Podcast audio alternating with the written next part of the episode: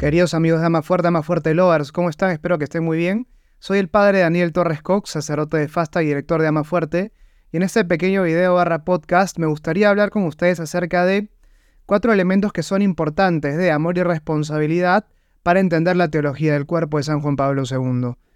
Recordemos que las catequesis que conforman la teología del cuerpo de San Juan Pablo II fueron escritas entre los años 1979 y 1984 sin embargo, mucho antes, en el año 1960, se publicaba una obra por el, era publicada por el joven obispo Karl Wojtyla, una obra que se llama Amor y Responsabilidad, en la que se encuentra lo que podríamos nosotros considerar el fundamento filosófico para entender la teología del cuerpo. Entonces acercarnos a esta obra de San Juan Pablo II, Amor y Responsabilidad, nos va a ayudar a entender mucho mejor ciertos elementos que después serán desarrollados en la teología del cuerpo. Dicho esto, sin más preámbulos, entramos directamente al tema. Y hay cuatro puntos que me gustaría trabajar brevemente con ustedes. El primero de ellos es la consideración del amor como una donación. Es cierto que cuando hablamos del fenómeno del amor hablamos de una realidad bastante compleja, que involucra no solo una dimensión voluntaria de la elección, de la decisión, sino también un elemento o una dimensión involuntaria, en la cual se encuentran dos realidades que podríamos caracterizar como los sentimientos, por un lado, y por otro lado la atracción física. Cuando hablamos de los sentimientos hablamos del sentirme enamorado, esa sensación de que llego a clases esperando encontrarme a esa persona y si esa persona no está en clases, esa persona que me gusta, que, que me hace sentir que mi día tiene sentido, bueno, si esa persona no vino a clases, por más que sea un día maravilloso, un día hermoso, para mí la clase es toda gris. Y de pronto esta persona llega, llegaba tarde, no es que había faltado. Entra la persona a clases y de pronto para mí el salón se ilumina. Puede que afuera haya una tormenta terrible, pero no me importa. Para mí dentro del salón hay un arco iris porque esa persona que me gusta ha entrado nuevamente. Giro en la órbita de esa persona aun cuando esa persona no está presente. Sentimientos enamoramiento, si se quiere. Y por otro lado, otro elemento involuntario es el de la atracción física, la tensión que me genera la otra persona o el cuerpo de la otra persona como potencial objeto de placer. Ambos elementos constituyen lo que podríamos nosotros caracterizar como la dimensión involuntaria del amor. Es cierto que el amor es una elección, pero es una elección que en el caso del amor de pareja involucra también toda esta dimensión involuntaria. Ya vamos a ver en qué medida. Pero es cierto que esto es muy importante, el amor no deja de ser una elección, una decisión. Por más que haya efectivamente toda una dimensión involuntaria, enamoramiento, atracción física, lo propio del amor es la elección, esa decisión de buscar el bien para la otra persona. ¿Y cómo se conjuga entonces este elemento involuntario? Este elemento involuntario se conjuga a modo de un insumo para el amor. El hecho, por ejemplo, de sentir cosas lindas por alguien, muy probablemente me lleve a tratar de buscar en todo el bien para esa persona. De una manera similar, el hecho de sentirme atraído físicamente por alguien probablemente haga que me anime a acercarme a esa persona, cosa que no habría hecho nunca, acercarme y hablarle y conocerla, cosa que no habría hecho nunca tal vez si es que no me atrajera de partida físicamente. Entonces se trata de elementos como decíamos, la dimensión de lo involuntario, que no son propiamente amor, pero están asociadas al fenómeno del amor, que es una elección, como decíamos, a modo de insumos. Y por eso se trata de realidades muy buenas. Ahora, cuando hablamos de una elección, amor entendido como una elección, vemos que no se trata de algo exclusivo del amor de pareja, porque, de hecho, un padre puede buscar el bien de sus hijos. Yo busco el bien para mis amigos. Los hijos buscan el bien para sus padres también. E incluso cuando el amor adquiere la forma extrema de una donación, también es una forma de amar que puede darse en otras realidades distintas al amor de pareja. Nosotros decíamos, ¿no? Que esa elección de amar, de buscar el bien del otro, progresivamente me lleva a entregarme a otra persona, a hacerme don para ella. Y entonces, la forma más acabada del amor es la forma de una donación. Te hago el don de mi persona, a la vez que recibo el don de tu persona que me haces a mí, en el caso del amor de pareja. Pero esta forma de amar como donación está presente en otras clases de amor. Un padre se entrega, se dona a sus hijos. Los hijos también, por ejemplo, un hijo que cuida a un padre enfermo se dona, se entrega a él. Un maestro se entrega a sus alumnos, se dona a ellos. ¿Qué es lo propio entonces del amor de pareja? Que se trata de una donación que mira a una unión. Y esto es muy importante, es el una sola carne en la escritura, que no se reduce únicamente a la dimensión de lo sexual. Ambos, la pareja, el varón y la mujer, están llamados a vivir como uno, a hacerse uno. Por eso decíamos que la donación, que puede estar presente en otras clases de amor, en el amor de pareja, lo propio de entregarme al otro es también recibir al otro, es una entrega de mi persona que tiene como contrapartida la recepción del don que la otra persona me hace de ella misma. Y eso produce una unión entre ambos. Y es una unión que se ve condimentada, que se ve alimentada de toda la dimensión de la atracción física y los sentimientos. Como decíamos, los sentimientos y la atracción física están ausentes en, otra, en otras clases de amor, porque las otras clases de amor no miran a una unión. En el caso de la relación de pareja, los sentimientos y la atracción física son elementos muy importantes, porque ayudan a que la unión en la pareja, se hacerse uno, vivir como uno, sea más llevadero, pueda, más que más llevadero, pueda realmente eh, realizarse, hacerse efectivo. Por ejemplo, el caso del amor de pareja, la convivencia que no es, en el matrimonio, por ejemplo, que no es una eterna luna de miel, tiene sus altos y sus bajos. Bueno, el hecho de mantener viva la dimensión afectiva, de tener el tanque emocional lleno, como lo caracteriza Gary Chapman en esta obra Los cinco lenguajes del amor, bueno, mantener el tanque emocional lleno de la otra persona es importante. Que la otra persona se sienta amada por mí y yo sentirme amado también por la otra persona. Es esa dimensión sentimental la que ayuda a que la elección sea más, sea más fácil de realizar, la elección de entregarme, de donarme a la otra persona. Es por ejemplo como el aceite que le echamos al motor para que las piezas que tienen que rozar entre ellas no, experimenten tanta fricción y no se sobrecalienten y no se termine malogrando o rompiendo el motor. De igual manera, por ejemplo, en un matrimonio, el hecho de sentir atracción física el uno por el otro, en el caso de los esposos, es algo muy bueno porque ayuda a que la intimidad sexual se dé y se dé con frecuencia y ambos disfruten de ese momento también. Es un momento de intimidad sexual que ayuda, por un lado, a expresar el amor que se tiene en la pareja y por otro lado, fortalecerlo. La pareja se conoce mucho más también en la dimensión de la intimidad y entonces con los cuerpos hablan el lenguaje de, del amor que, en el cual consiste toda la vida matrimonial. Yo te entrego mi cuerpo porque te he entregado y te entrego permanentemente mi persona. Vivimos el lenguaje de entregarnos permanentemente en toda la dimensión de nuestra vida matrimonial y expresamos eso también con nuestro cuerpo en el momento de la intimidad sexual. Entonces, el primer elemento que me parece importante remarcar es la consideración del amor entendido como una donación una lección de buscar el bien de la otra persona que me lleva a entregarme a la otra persona recibiendo a la otra persona también como don. Un segundo elemento que me parece muy importante destacar es que lo más opuesto a amar es usar. Podríamos nosotros preguntarnos qué hace que un acto sea impuro. Nosotros sabemos que ciertos actos son impuros, por ejemplo, tener relaciones sexuales antes del matrimonio, ver pornografía, masturbarse, tener caricias desordenadas, etc. Bueno, pero si alguien nos preguntara, por ejemplo, somos catequistas y nos pregunta alguien de un joven de confirmación, oye, pero ¿qué hace que un acto sea impuro? ¿Cómo caracterizas en abstracto la impureza? A veces nos quedamos nosotros sin palabras para definirla. Y podríamos decir que la pureza en materia de sexualidad está marcada por la vivencia del amor. Un acto es más puro en la medida que me conduce mejor al amor. Por ejemplo, si es que nosotros tenemos un cable de cobre, el hecho de que el cable sea de cobre puro hace que transmita mejor, conduzca mejor la electricidad. Pero si es que de pronto ese cobre empieza a perder su pureza, ya no va a transmitir con tanta fuerza la electricidad. Lo mismo ocurre también con los actos impuros. Los actos puros son aquellos que me permiten, me ayudan a amar mejor. Los actos impuros son aquellos que van manchando el amor, que van contaminando el amor, que van contaminando esta acción de forma tal que ya no me conduce con tanta fuerza, con tanto vigor hacia el amor. Y entonces, ¿qué es un acto impuro, un acto que me aleja del amor, y entonces la impureza deberá estar caracterizada por aquello que se opone al amor. Y San Juan Pablo II dice que aquello que más se opone a amar en el ámbito de las relaciones interpersonales no es odiar, como podríamos nosotros pensar, sino más bien usar.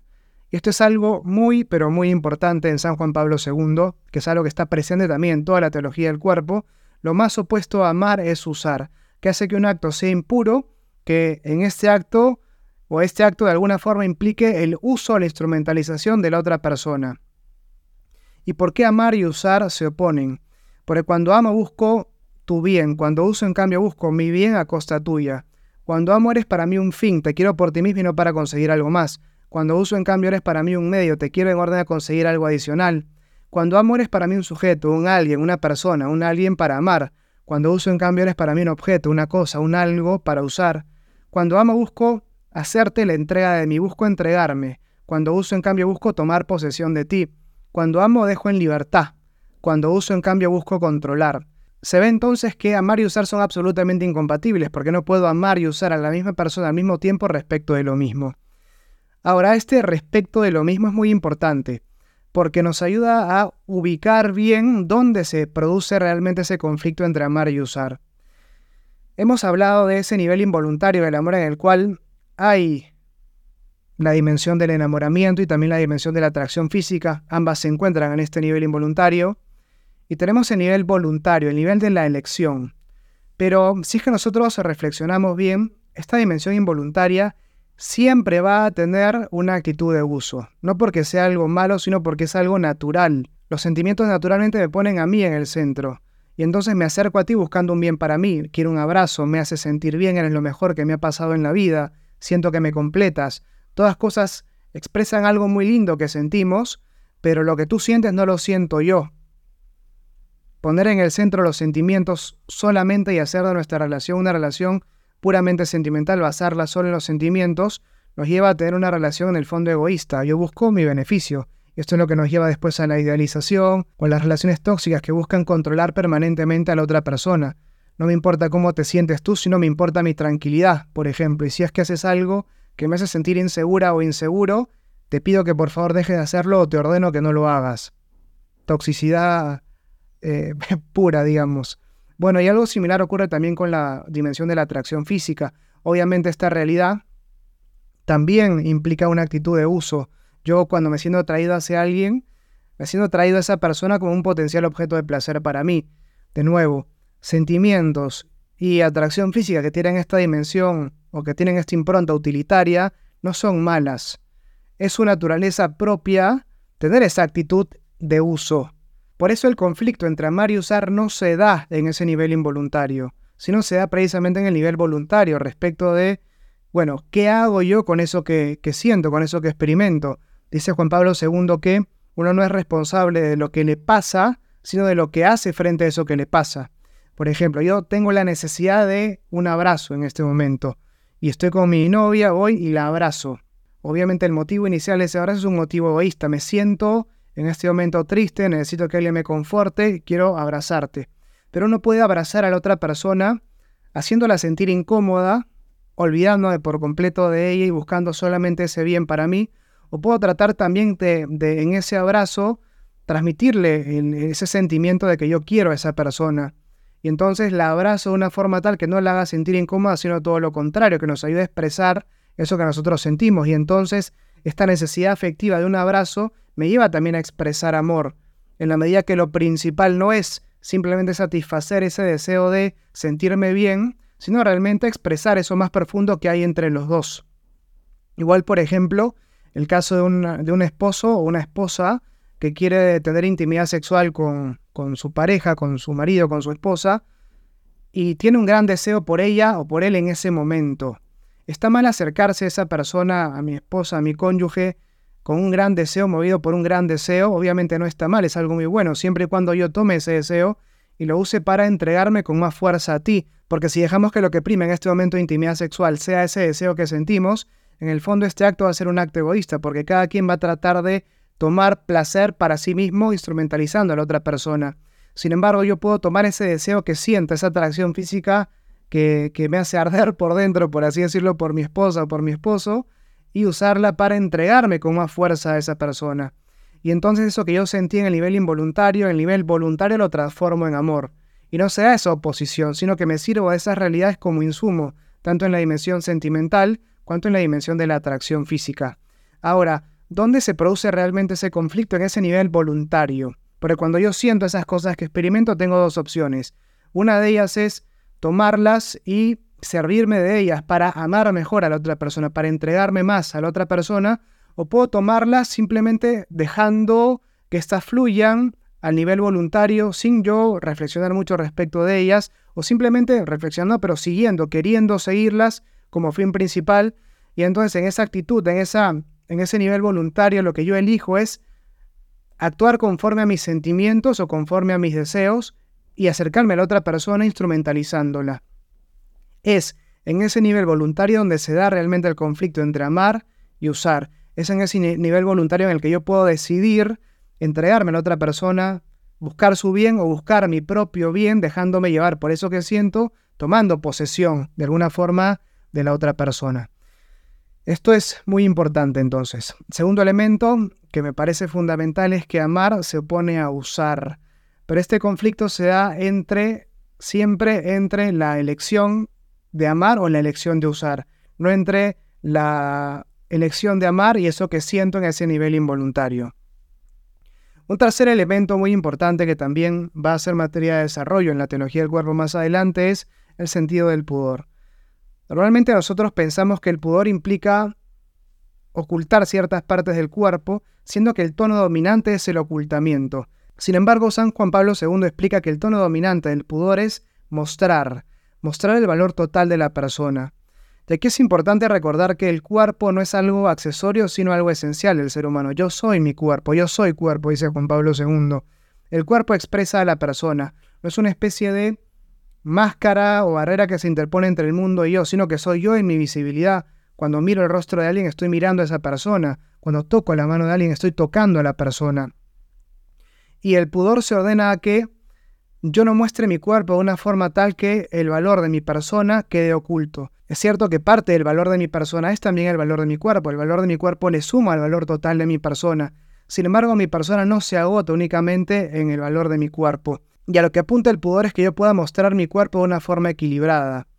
Por un lado yo puedo usar mi cuerpo para atraer a las otras personas porque efectivamente yo soy mi cuerpo, pero no atraerlas de una forma tal que mi cuerpo fuera lo único que yo tengo para ofrecer, que mi cuerpo sea lo único que da valor o que me da valor en cuanto persona, en cuanto ser humano, sino mostrarme de una forma tal que a través de mi cuerpo brille el valor total de mi persona. Y entonces el tono dominante del pudor no es ocultar, sino mostrar. Si acaso yo escondo, escondo para mostrar. Y esto hace que el pudor tenga entonces en Juan Pablo II una caracterización, una forma de, ser visto bastante buena, bastante positiva.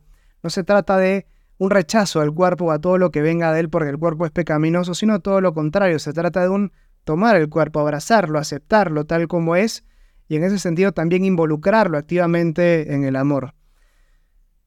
Obviamente dice Juan Pablo II, bueno, no sé si es tan obvio, pero el pudor tiene dos elementos, un elemento innato y un elemento aprendido, cultural.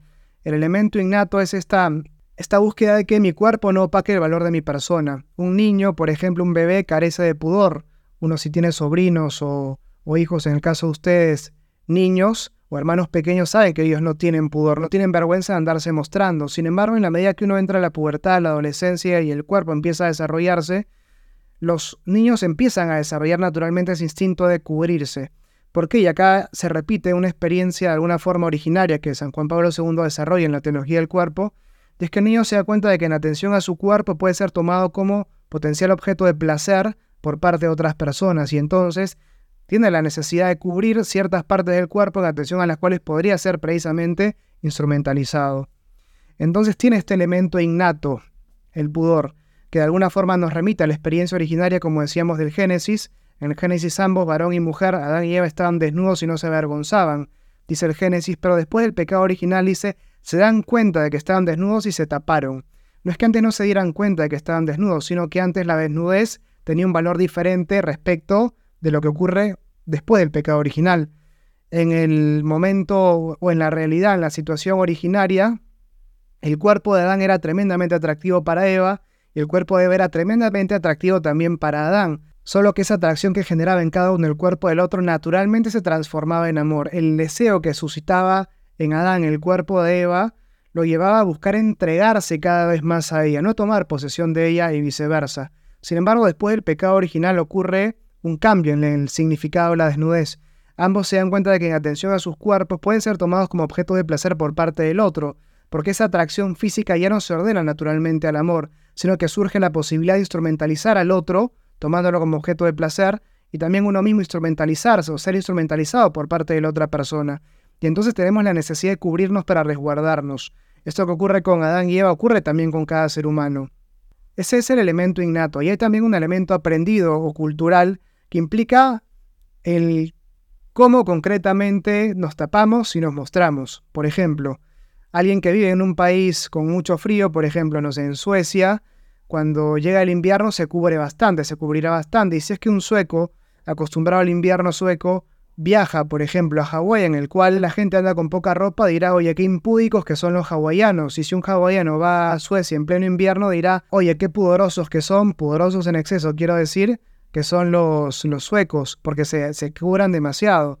Pero no es que los hawaianos sean impúdicos ni los suecos sean demasiado pudorosos, sino que lo propio del pudor también es expresarse de una forma distinta según las culturas en las cuales el pudor está llamado a vivirse pero siempre con ese tono, ese tono común, ese tono constante de buscar que se muestre el valor total de la persona, ocultar para mostrar. Eso es lo propio del pudor.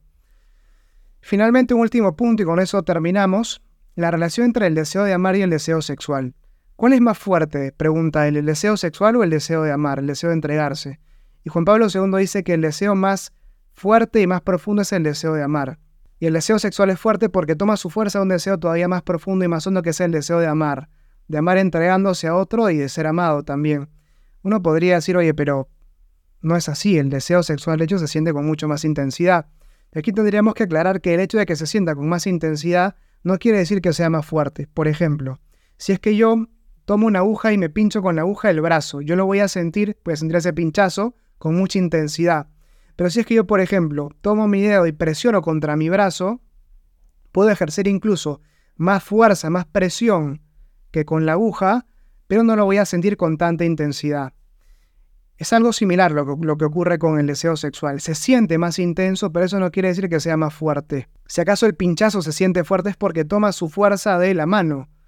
Y de, de manera similar, si es que el deseo sexual se siente fuerte, es porque toma su fuerza de un deseo más profundo, más hondo. Y por eso el deseo sexual no alcanza para hacerme feliz me da un bienestar momentáneo, pero en el fondo no puede saciar mi corazón, no puede inundar mi corazón de aquella fuerza o de aquello que lo hace realmente pleno.